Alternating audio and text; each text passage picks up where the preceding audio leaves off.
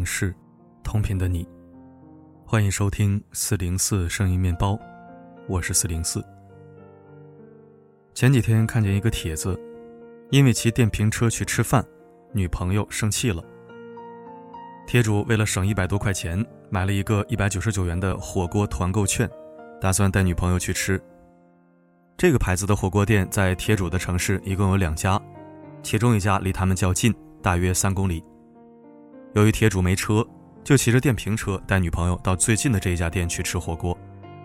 不料到了目的地之后，发现那家店不营业，于是铁主打算骑车带女友去另一家距离较远的店，大概要骑五公里的路。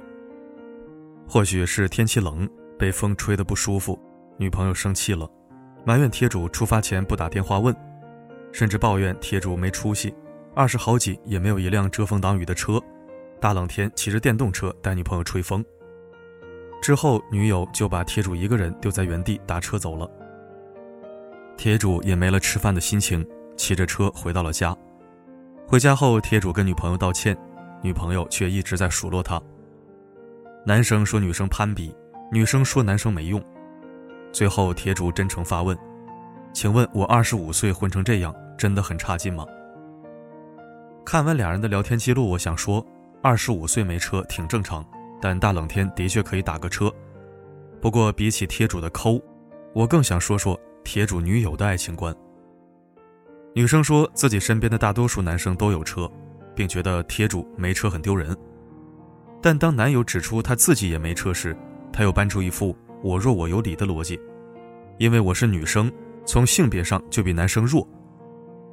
其实当他说出这句话，就表明了。她注定无缘和身边优秀的男性在一起。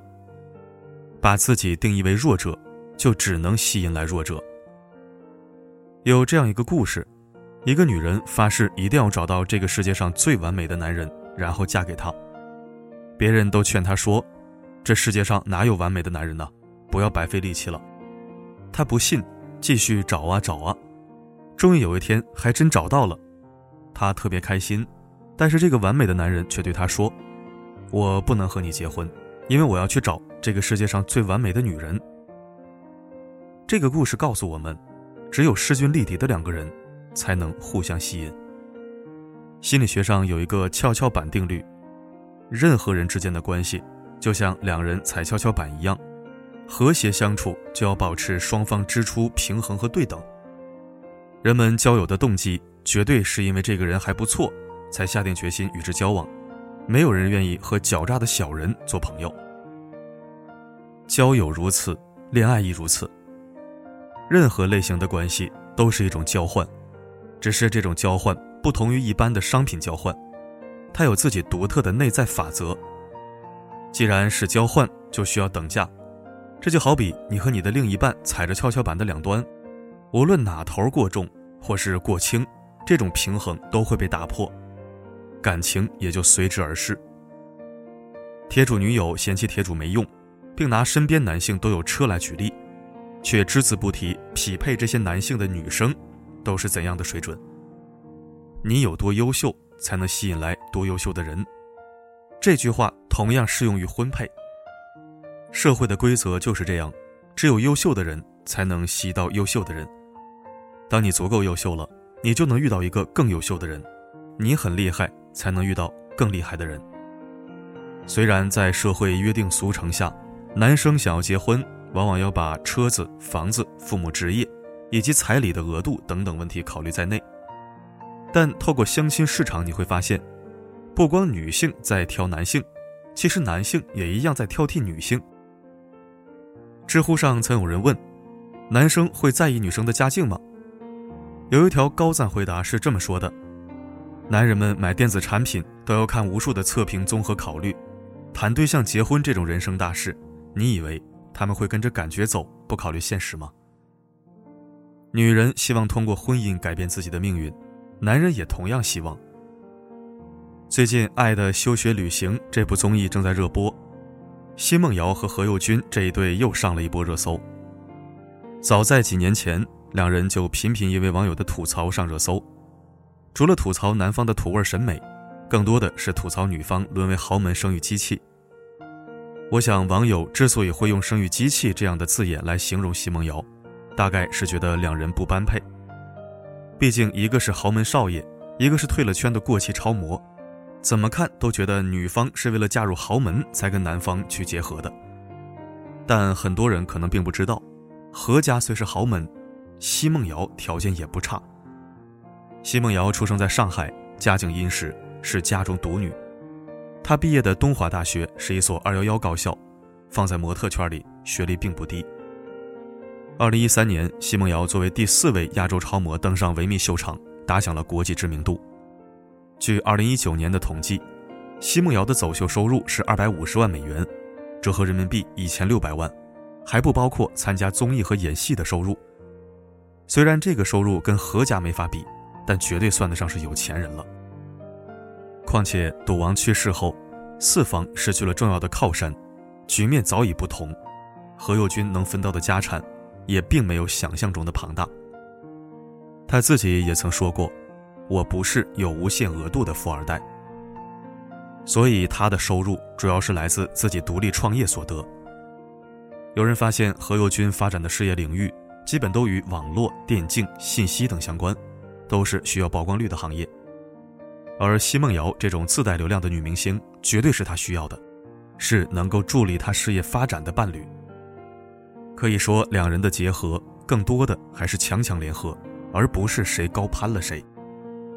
据《二零一六中国家庭发展报告》，近二十年来，中国人同质婚的比例不断攀升，意味着男高女低的比例在下降。也就是说，高收入、高学历的男性也更加倾向于选择和自己在阅历、收入、教育水平差不多的女性。想通过结婚彻底改变生活水平的概率。将越来越低。所以，如果你想寻找优秀的伴侣，不是光凭着美貌去吸引对方，也不是用所谓的弱者思维去攀附对方，而是想办法让自己变优秀。当你的能力配得上你的野心时，目标就在不知不觉中实现了。记住，这世间的缘分都是相互吸引而来，你的磁场终会吸引来与你同频共振。步调一致的人。我有一个幼稚的想法，给你一个约束我的魔法。我变成雪人，就可以慢慢融化，让你收下我最美。感谢收听。很现实理性的文章，值得一读。确实，成年人的世界里，真的没有那么多花前月下、海市蜃楼。是的，就是海市蜃楼，不是海誓山盟。更多的还是权衡利弊和计较得失。不要觉得残酷，因为这才符合最真实的人性与社会。除非身边这个人和你是过命的感情。或者说全力以赴的帮扶过你，给过你刻骨铭心的经历，你不能辜负他。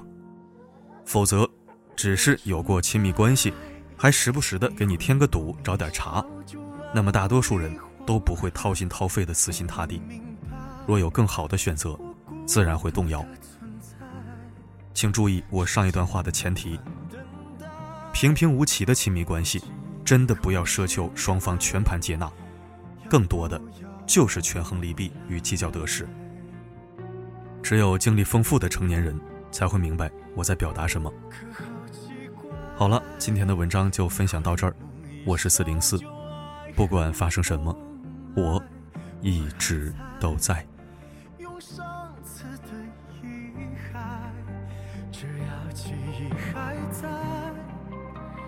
就不去悔改，让你们。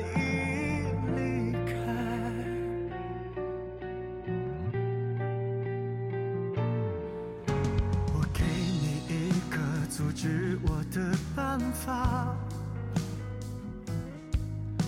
从现在开始不准说真话。